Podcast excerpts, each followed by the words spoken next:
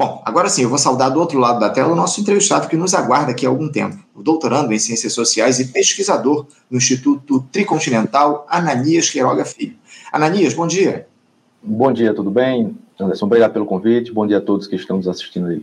Tudo bem, eu que agradeço, Ananias, a tua disponibilidade para fazer esse diálogo conosco, dando sequência. É um tema que a gente já começou a abordar na primeira entrevista com o Marco Antônio, de respeito aí aos militares, né? Porque ontem nós fomos surpreendidos por essa operação da Polícia Federal apelidada de Perfídia, que investiga fraudes na compra de coletes balísticos pelo Gabinete de Intervenção Federal na Segurança Pública aqui no Rio de Janeiro, ocorrida no ano de 2018. Na segunda PF, foram cumpridos 16 mandados de busca e apreensão nos estados do Rio de Janeiro, São Paulo e Minas Gerais, além do Distrito Federal. Investigações da polícia apontaram indícios de um conluio entre a empresa norte-americana CTU Security LLC e servidores públicos federais, que resultaram na dispensa de licitação e possível sobrepreço na compra dos equipamentos de segurança. Estão sendo investigados os crimes de patrocínio de contratação indevida, dispensa ilegal de licitação, corrupção ativa e passiva e organização criminosa, o Tribunal de Contas da União identificou, segundo a PF, sobrepreço potencial de 4,64 milhões de reais em uma compra com valor total de 9,45 milhões de dólares, cerca de 40 milhões de reais no câmbio da época. O pagamento foi feito no dia 23 de janeiro de 2019, mas acabou sendo estornado em setembro daquele ano, depois da suspensão do contrato pelo TCU. O general Walter Braga Neto Aranias, que comandou a intervenção federal no Rio, é investigado e teve aí o seu sigilo telefônico e telemático quebrados aí nessa investigação, ainda que ele não tenha sido alvo da operação de ontem.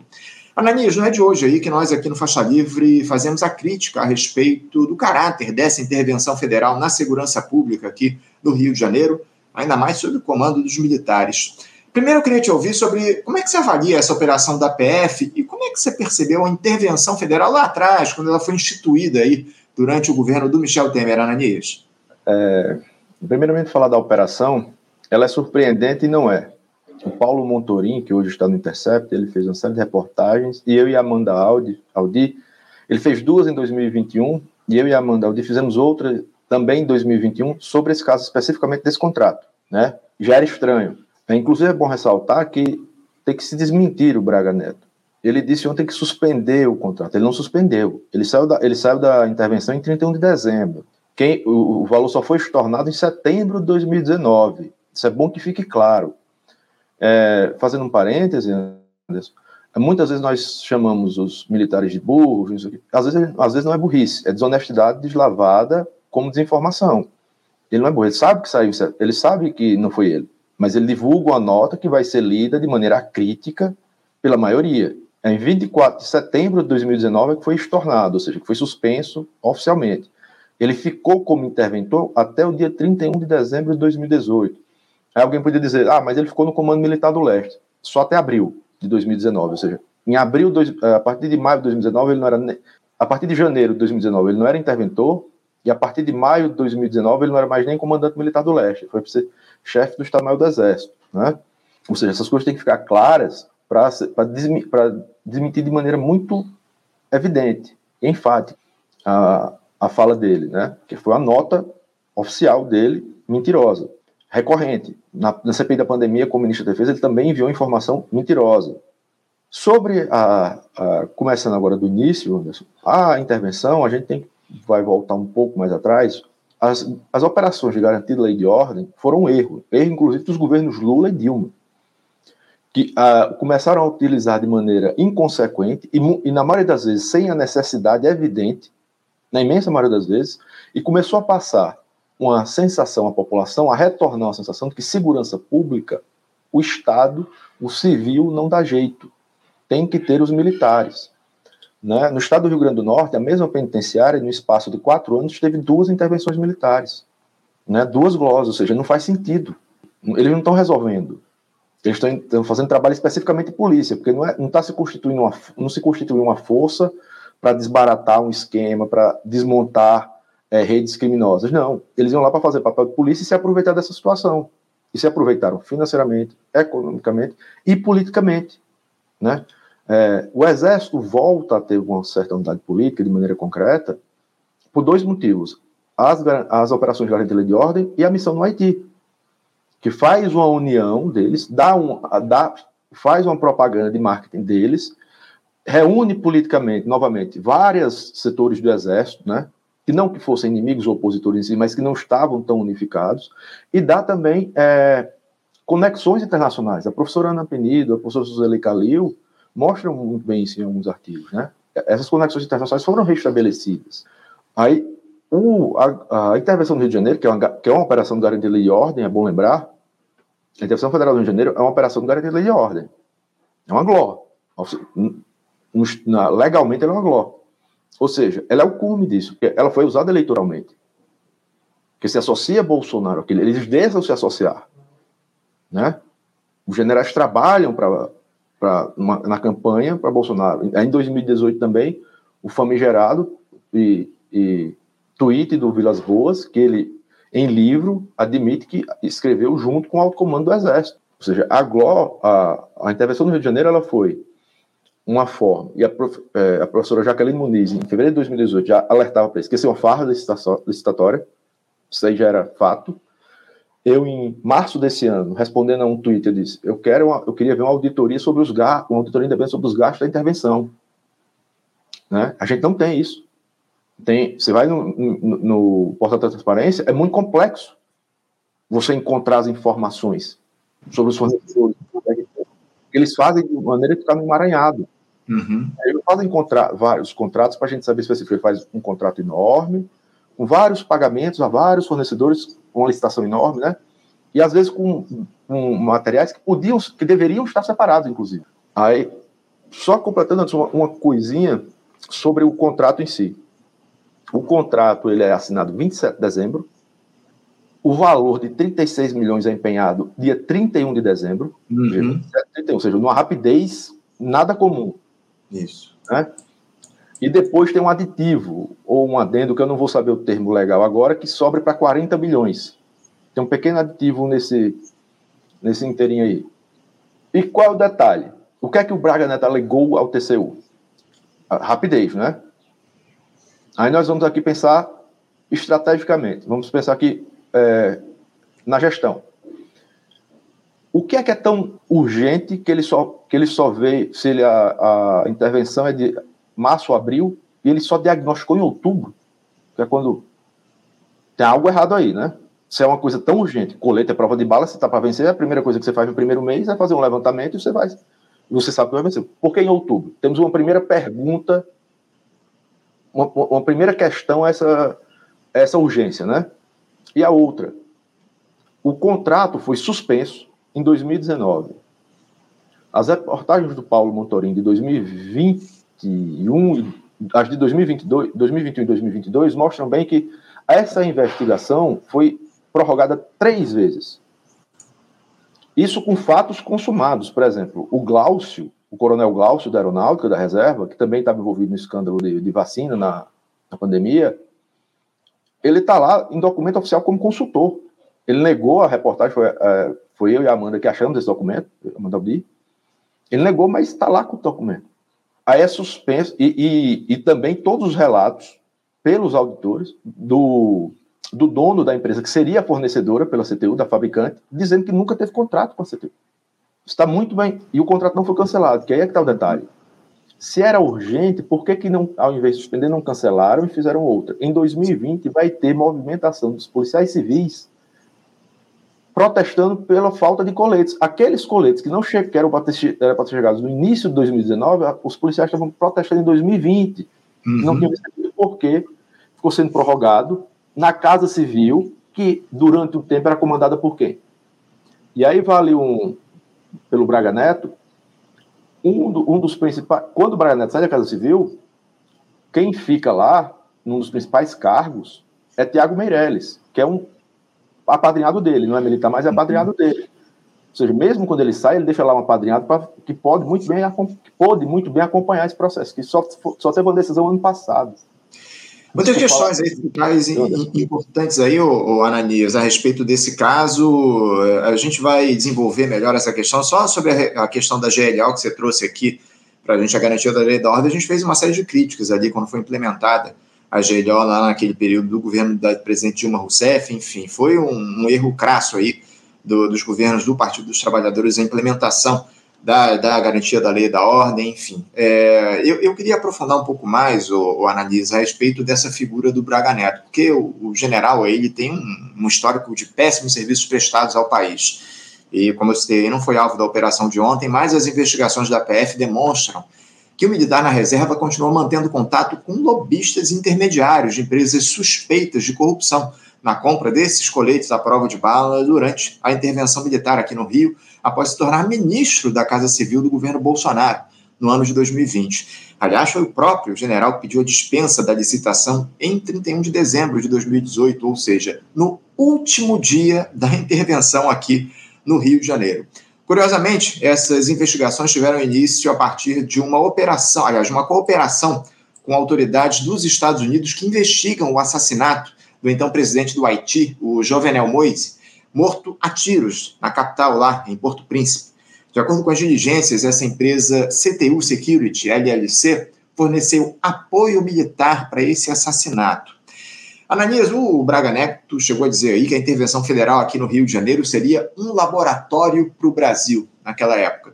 Militares do Exército, naquele período, exigiram identidade e tiraram fotos de moradores para permitir que eles saíssem de suas comunidades durante aquele período ali em fevereiro de 2018, no início da intervenção, e um mês depois houve a execução da vereadora Marielle Franco e do seu motorista, o Anderson Gomes.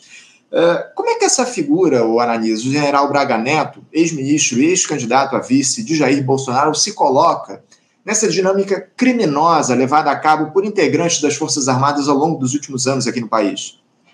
Vamos dar contexto à figura dele, né? O Braga Neto ele é da AMAN de 78, mesma turma do Elcio Bruno, aquele investigado na. Isso não foi citado. A gente tem que entender que os militares eles têm uma relação, é que eles são voltados muito para eles mesmos. O professor Piero Leiner na... publicou uma reportagem recente sobre a quantidade de colegas de Amanda e Bolsonaro que foram empregados. Né? Mapeei 79. Salários de entre 10 mil e 76 mil. Né? É, por que, que isso acontece? O Pierre, numa entrevista que ele me deu, ele responde: eles são muito voltados para eles mesmos. E a gente tem que entender isso para que essas relações, em geral, elas se mantêm para a vida toda. Quem fez a MAN, se é da mesma arma, se é da cavalaria, se é da, foi da cavalaria, se, foi, se serviu junto na Brigada de Infantaria Paraquedista, né? A gente tem que entender. Por exemplo, o general, vou até pegar o nome aqui para General Sérgio José Pereira, certo? foi braço direito de Braga Neto na intervenção, na Casa Civil e no Ministério da Defesa. Eles vão juntos.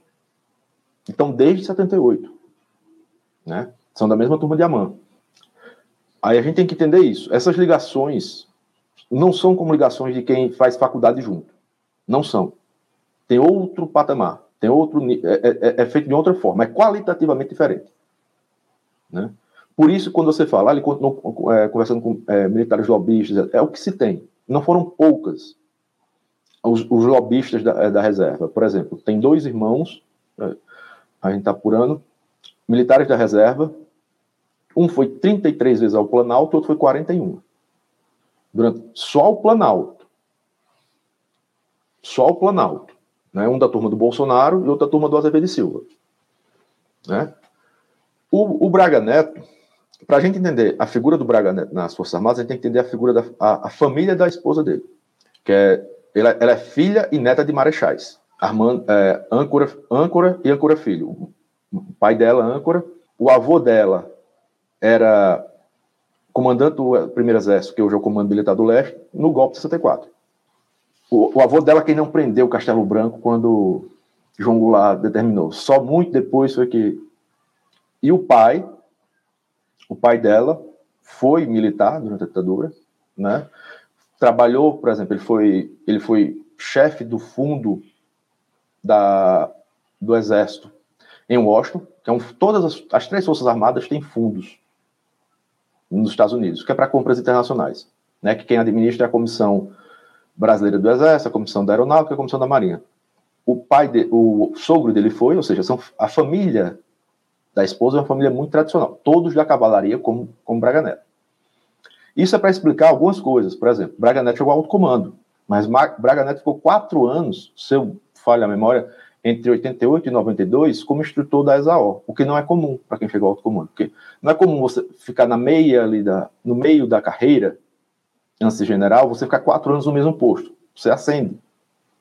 Ele também conseguiu é, duas funções no exterior. Ele foi adido na Polônia e adido nos Estados Unidos. Isso não é comum, porque esses cargos são, são, são muito concorridos porque são muito bem pagos.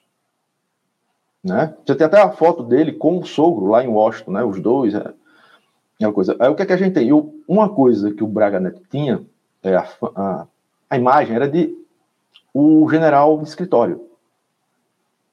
Ele não era esse general, tanto que internamente algumas pessoas, eu não estou dizendo que a maioria, deixando claro, Anderson, alguns questionam até a chegada dele ao alto comando, pelo perfil de currículo. Isso não estou dizendo que é a maioria, mas algumas pessoas questionam. Ou seja, ele é, ele é colocado. O Brian sempre exerceu essa função de gestão mesmo. E ele foi colocado ali, ele já tinha, ele já tinha comandado um, uma. Na maré, uma ocupação na maré, que teve problema de licitação também, mas aí foi, foi colocado numa coisa específica, uma coisa menor, de um, de um ou dois é, oficiais de baixa patente, né? E temos que entender também que as Forças Armadas, isso, o que aconteceu aí é o que acontece sempre. O que aconteceu no Rio de Janeiro é o que acontece sempre.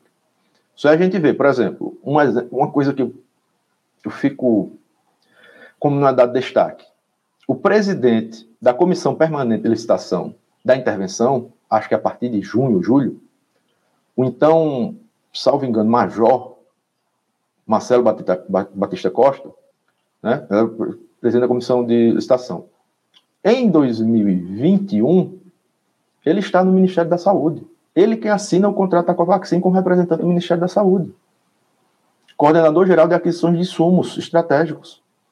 O Elcio Franco trabalhou, que era, que era secretário, trabalhou nas Olimpíadas com o Braga Neto. Né? O Pazuello também. Ou seja, essas coisas não acontecem ao acaso, eles vão em grupos. O Glaucio, envolvido, né? Sim. Você tem a esposa do Glauco, que eu confundo Glauco e Glaucio. Glauco é o advogado, é, que é o advogado da CTU Security no Brasil, pelo menos se apresenta, né? A esposa tem empresa também que vende o exército. Tava, foi investigado pelo TCU porque vendeu um notebook à superintendência do Ministério da Saúde no Rio de Janeiro é, por um valor considerado elevado, mas quem era o superintendente? Um colega de turma do Pazuello. Ou seja, para entender o que aconteceu na saúde, da, na, na Covid, falou do, o Marco falou que o maior desastre foi de, gestão dos militares no governo Bolsonaro foi a saúde. Para entender a, a, a, intervenção, temos que partir de uma lógica, de uma mesma lógica. São as pessoas, são, em geral, têm a mesma formação e muitos com a mesma lógica, né? Há um elo, né, Ananias, que, que conecta toda essa turma envolvida nesses episódios é, que a gente tem observado, episódios criminosos. que a gente Anderson, tem... só, antes, antes que eu esqueça, porque você falou uma coisa importante, que, você, que o Braga Neto. É duas coisas que eu. É, uma que você falou e outra que, para não esquecer. É, o Braga Neto disse que o, a intervenção é só um laboratório para o Brasil. Essa mesma frase de um coronel, Cláudio Borges Magno Filho, que comandou tropas no Haiti, disse sobre o Haiti. Que o Haiti seria um laboratório para o Rio de Janeiro. E parte do que eles utilizaram lá de estratégia, muito criado por esse coronel, foi utilizado nas UPPs. As UPPs, a primeira, a, a, a, o esboço das UPPs foi no Haiti. E ele diz isso claramente. Essa lógica de fazer laboratórios, que na verdade não são laboratórios, são apenas formas de se ganhar dinheiro e, e poder político, né? E uma coisa que a gente tem que lembrar, por exemplo, o Braga Neto, na primeira primeiro mês, salvo engano, ele recebe doações da Taurus e da CBC, que é a dona da Taurus, na intervenção. Esse é o mesmo Braga Neto que, contrariando a lei, a legislação, o, o código de ética da, do cargo de ministro, vai para um evento usando o boné da Taurus em 2021, como ministro da Defesa. Essas relações, elas não são de hoje.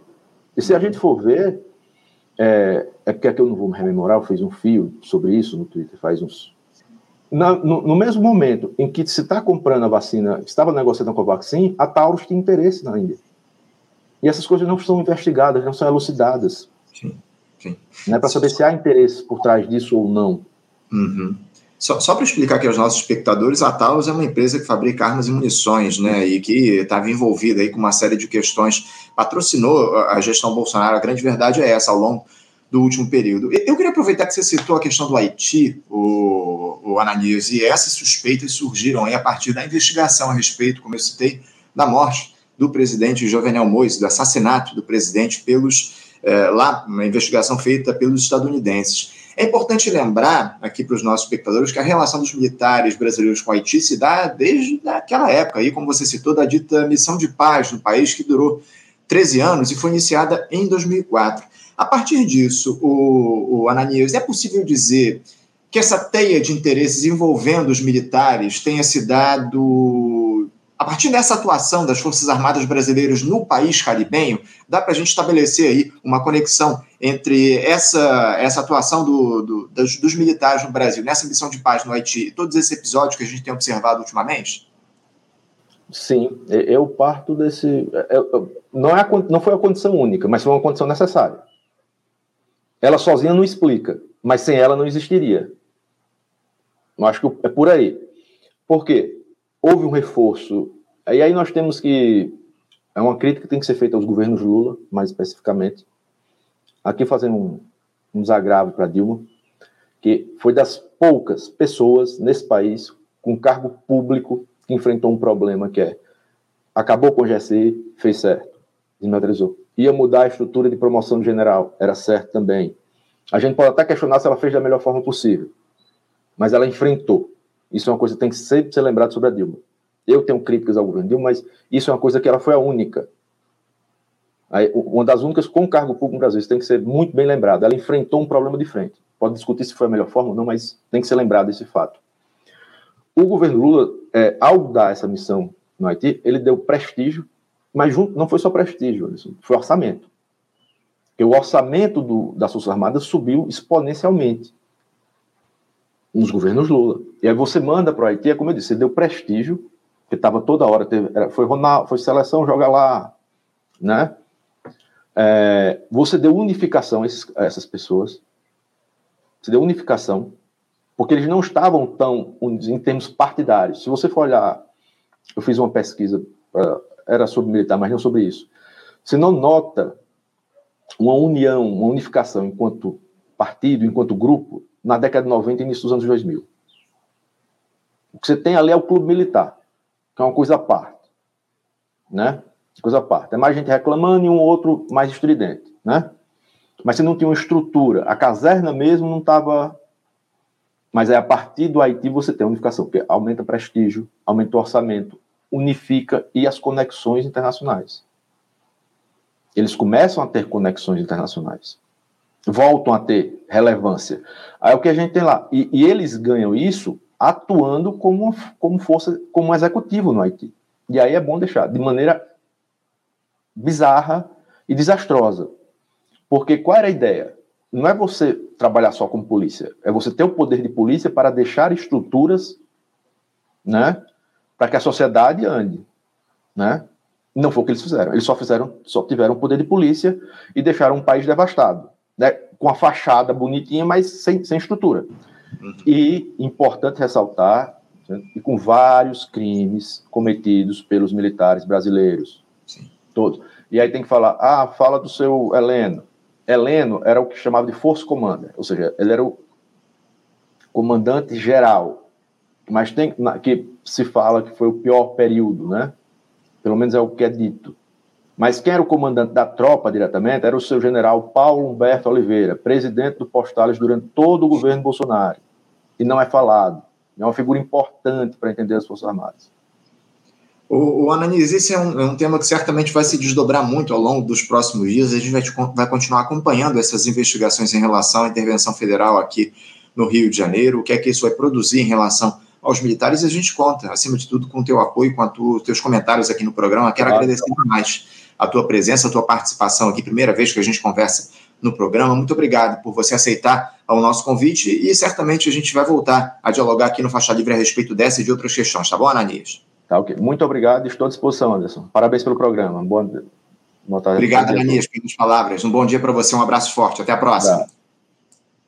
Conversamos aqui com Ananias Queiroga Filho. Ananias, que é doutorando em Ciências Sociais e pesquisador no Instituto Tricontinental, tratou conosco a respeito dessa questão envolvendo a intervenção militar aqui no Rio de Janeiro, essas investigações da Polícia Federal que foram vieram à tona aí nos dias de ontem, foram desdobradas aí a partir de denúncias de fraudes, corrupção dos militares que fizeram a intervenção aqui no Rio de Janeiro durante a gestão do Michel Temer em 2018, enfim. Muitas questões, muitos temas aí, muitas dúvidas relacionadas aos militares e eles cada vez mais intrincados em relação a todo esse cenário criminoso que há no nosso país. Preocupante demais e a gente vai continuar acompanhando aqui no nosso programa os desdobramentos desse episódio. Você, ouvinte do Faixa Livre, pode ajudar a mantê-lo no ar. Faça sua contribuição diretamente na conta do Banco Itaú. Agência 6157. Conta corrente 99360, dígito 8. Esta conta encontra-se em nome do Sindicato dos Professores do Município do Rio de Janeiro e região, o Simpro Rio, uma das nossas entidades patrocinadoras, mas seus recursos são destinados exclusivamente para o financiamento do nosso programa. Você pode fazer sua doação de qualquer valor, utilizando também a nossa chave Pix que é ouvinte@programafaixalivre.com.br. Sua contribuição é fundamental para a manutenção desta trincheira progressista no ar.